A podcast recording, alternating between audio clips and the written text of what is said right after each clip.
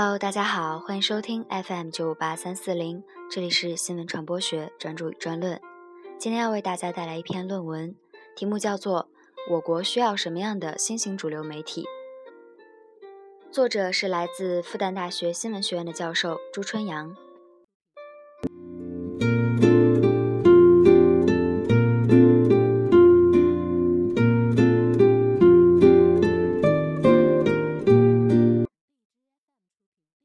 推动官方舆论场和民间舆论场融合是时代所需。一九八三年，托勒夫预言，信息是和权力并进，而和政治息息相关。随着我们进入信息政治的时代，这种关系会越来越深，并要人们注意研究与信息有关的种种政治问题。一，如果以媒介融合为样本来考察托勒夫这段话，恰恰验证了信息政治的新动向。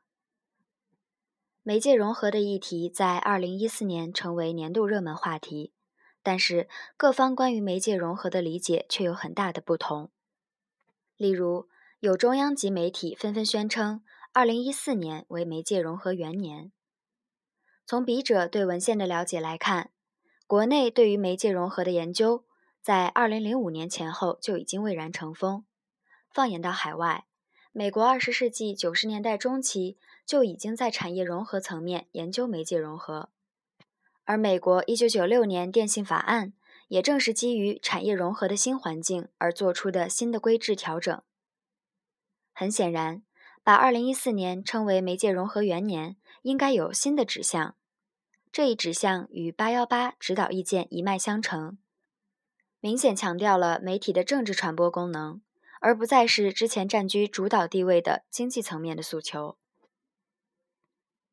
二零一四年八月十八日，习近平总书记主持召开中央全面深化改革领导小组第四次会议，通过了关于推动传统媒体和新兴媒体融合发展的指导意见。该意见提出要推动传统媒体和新兴媒体在内容、渠道、平台、经营管理等方面的深度融合，着力打造出一批形态多样、手段先进、具有竞争力的新型主流媒体。形成立体多样、融合发展的现代传播体系。从上述政策动向来看，未来我国媒体融合发展的目标集中于新型主流媒体和现代传播体系两个层面的革新。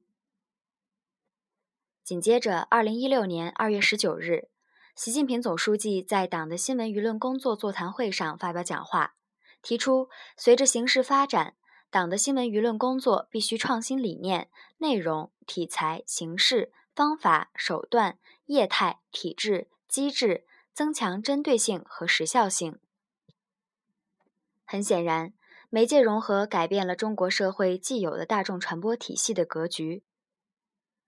这其中最大的变化，则是在原有官方大众传播网络之外，形成了面向普通民众的开放的新媒体大众传播网络。在我国这一特殊语境下，很大程度上，所谓媒介融合的过程，就是具有官方身份的传统媒体向新媒体学习如何以更高的效率服务于当代民众传播需求的经验的过程，或者说，官方大众传播体系如何适应在自身之外存在的新型大众传播体系，并学会在两者之间建立起共享的话语体系与价值空间。进而降低官方舆论场与民间舆论场之间的摩擦，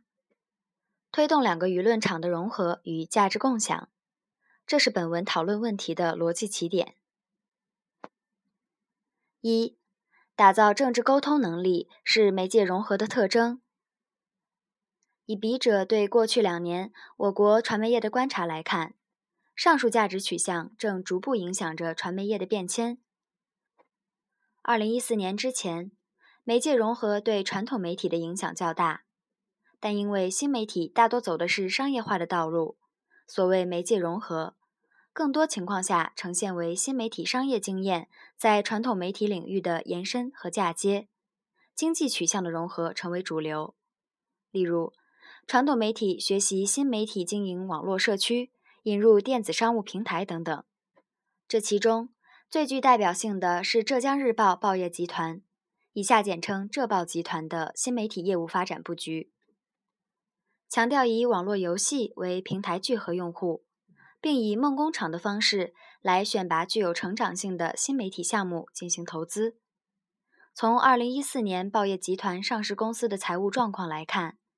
浙报集团的新媒体营收状况是最好的。但是，从二零一四年起，以澎湃新闻为代表的新的媒介融合取向正在兴起。澎湃新闻以时政新闻为主打，平台涵盖了微博、微信、网站与 APP 客户端，并与东方早报印刷版互补。形成对当代中国社会群体信息接触网络全覆盖的传播布局。二零一五年前后，以澎湃、上游、封面、无界、九派、病毒、大河等为代表的时政类新闻 APP 先后上线，再加上之前启动的上海观察，形成了一股新兴的媒介融合力量。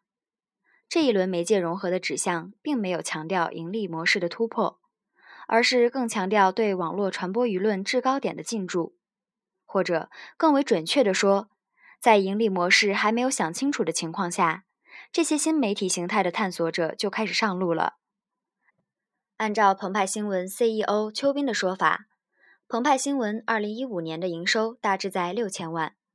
而投入则在1.2亿元，年亏损预计六千万。当然，这也可能是一种自我保护的策略。有意提高市场进入的门槛，而提防模仿者一拥而上的复制跟进。相关的调研文献也同时显示，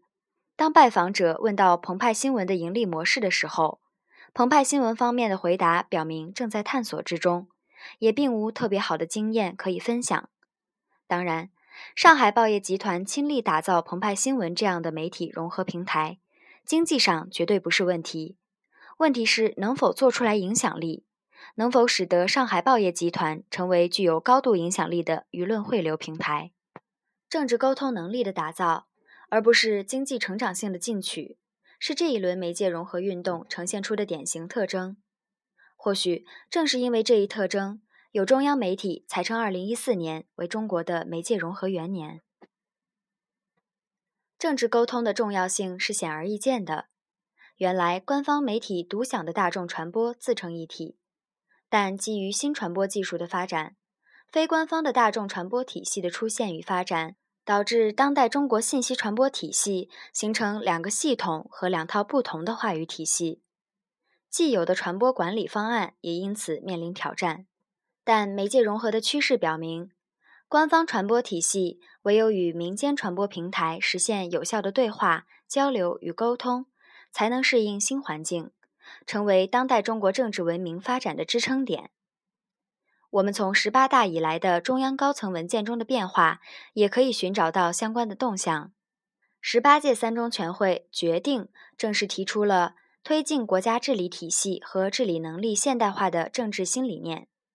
第一次用社会治理替代社会管理。二零一四年的政府工作报告中也提出，推进社会治理创新。注重运用法治方式，实行多元主体共同治理。那么，何为国家治理？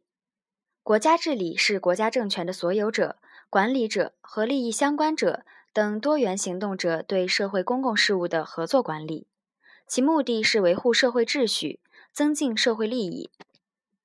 这表明，在社会公共事务的管理中，除了政府以外，多元行动者要进行合作管理。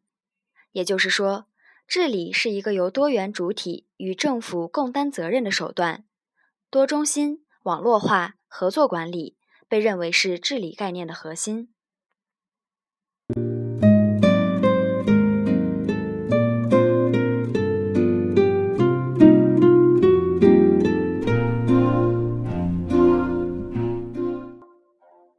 这里是 FM 九五八三四零。我是主播蓉蓉，感谢收听，我们下期再见。